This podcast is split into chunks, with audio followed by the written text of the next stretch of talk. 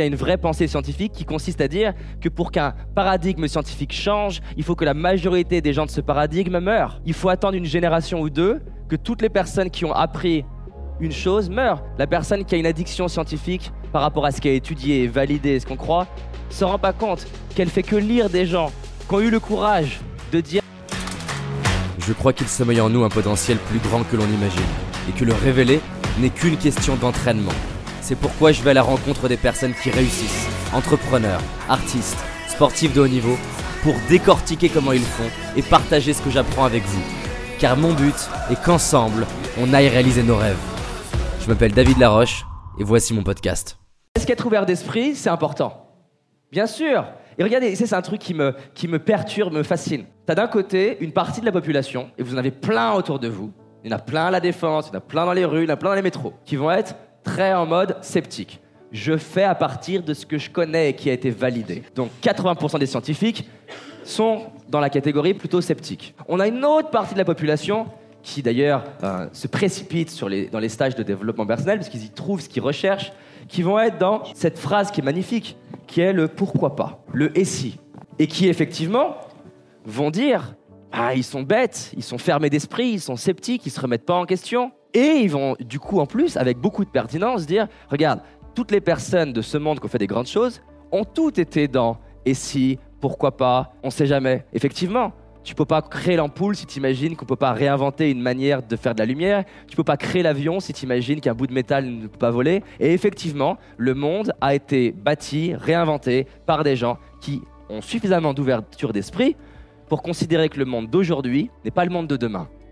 Mais le problème, c'est que eux, dans l'autre sens, ils, entendent dans l'équation que la partie ouverture d'esprit. Mais ce qu'il faut comprendre, c'est que toutes les grandes choses, cette extrême ouverture d'esprit que ces gens ont là est largement au moins autant équilibrée, la tête dans les étoiles largement au moins autant équilibrée par un ancrage sur cette terre. Effectivement, on va dire qu'un Elon Musk qui considère l'impossible, mais je peux vous garantir qu'à hauteur de cette capacité à considérer l'impossible, il est certainement encore plus pragmatique et concret que la plupart des gens. Le maître maîtrise les opposés. Tu vas avoir des gens qui vont être dans leur vie programmés sans jamais rien remettre en question. Et de l'autre côté, on va avoir des gens qui sont sous couvert d'ouverture d'esprit à passer à côté de choses qui marchent.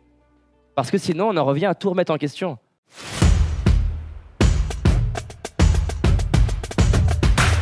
La plupart des gens, justement, dans cette addiction d'ouverture d'esprit, ne se questionnent même plus sur les idées qu'ils viennent d'apprendre. Donc en gros, c'est ça qui est magnifique. Tu vas avoir plein de personnes qui vont justement critiquer les gens qui s'ouvrent pas à l'invisible, à l'énergie, alors qu'ils prennent même pas le temps de s'ouvrir à l'idée que leurs croyances et leurs pensées puissent aussi être fausses. Et donc c'est ça qui te biaise. Ça part d'un truc incroyable au début, qui est une vraie ouverture d'esprit. Waouh Et cette ouverture d'esprit te fait ne plus te poser des questions et faire exactement ce que tu critiques à la base. Dans l'autre sens, pareil, la personne qui a une addiction scientifique par rapport à ce qui a étudié validé ce qu'on croit, se rend pas compte qu'elle fait que lire des gens qui ont eu le courage de dire c'est peut-être pas comme ça.